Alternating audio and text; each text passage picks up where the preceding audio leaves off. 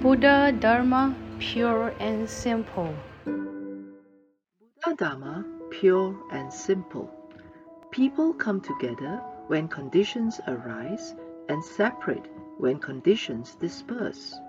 As conditions continuously arise and cease, there is no need to quarrel over right or wrong, good or evil. One is many. Within the realm of non-obstruction between phenomena, one of the four Dharma realms taught in the Avatamsaka Sutra, there are no obstructions between principles and phenomena, self and other, or one and many.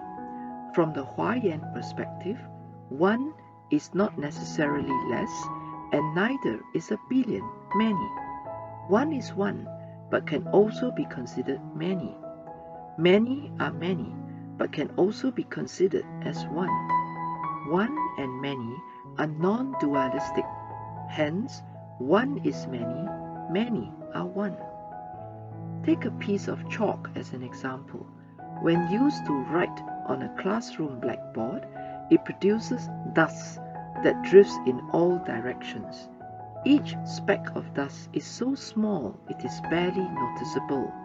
But every speck originates from that piece of chalk, the product of a laborious process of manufacturing and packaging before it is sold in stores. Therefore, a speck of dust is not merely one, but a combination of many causes, conditions, and forces that brought it into being. Another example, I am here as one person in one classroom, situated in one college, and going further, located in one Taiwan, on one earth, in one emptiness. And yet, if one speck of dust were to be compared to one emptiness, which would be greater? What is the definition of great and small? Is one many or is many many? In this way, a speck of dust can contain a trichiliocosm, illustrating the concept of one is many. Likewise, a trichiliocosm can also be considered one, yet neither decreasing in amount nor size. Hence, the perspective of the universe and life in Mahayana Buddhism differs from what most people know and observe with a discriminating mind. Dichotomous and discriminating views, self and other, large and small, superior and inferior, rich and poor, create discord, fear, and afflictions in this world. All these can be prevented by understanding the idea that there is me in you and you in me, and unifying the concepts of one and many, many and less, self and other, and right and wrong. In this way, what reason is left for conflict or revenge? Everyone in this world is connected to each other. People come together when conditions arise and separate when conditions disperse. As conditions continuously arise and cease, there is no need to quarrel over right or wrong, good or evil. Buddhist practitioners should learn to see the entire trichiliocosm from a speck of dust.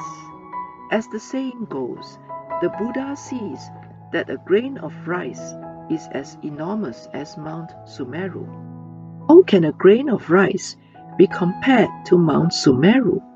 However, from another perspective, a grain of rice comes from the vendor who sold it and the farmer who planted it. It took the combined effort of heaven and earth to make this grain of rice.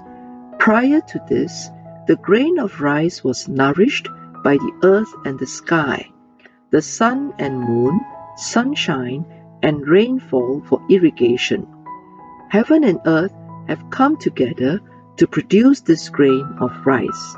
Hence, the combined causes and conditions of a grain of rice equals the might of Mount Sumeru. As such, small is said to be great, one is exactly many. Knowing this, there is no need to be discriminatory or opposed towards others. Embracing what is different allows one's heart to be magnanimous and widens one's horizon. Naturally, one's success will also be greater. The following phrase is found during the recitation of a Wensu report during a Dharma service.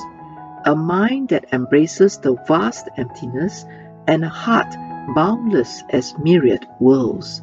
Simply put, expand one's heart so that it eclipses the vast emptiness by including the whole universe and all Dharma realms in one's heart. Then it is as vast as the universe and all Dharma realms. Only by encompassing all can one's heart truly be boundless as myriad worlds. Cultivation in humanistic Buddhism focuses not on the mystical, but on one's magnanimity and patience in dealing with people in everyday life. Can one understand that everything in this universe exists together because of causes and conditions, and therefore everything is interrelated? If so, then one must be thankful for the causes and conditions that make one who they are today. Do not waste causes and conditions. Cherish, seize, and create them for oneself and others. These are the essential practices of Buddhism. Please tune in same time next week as we meet on air.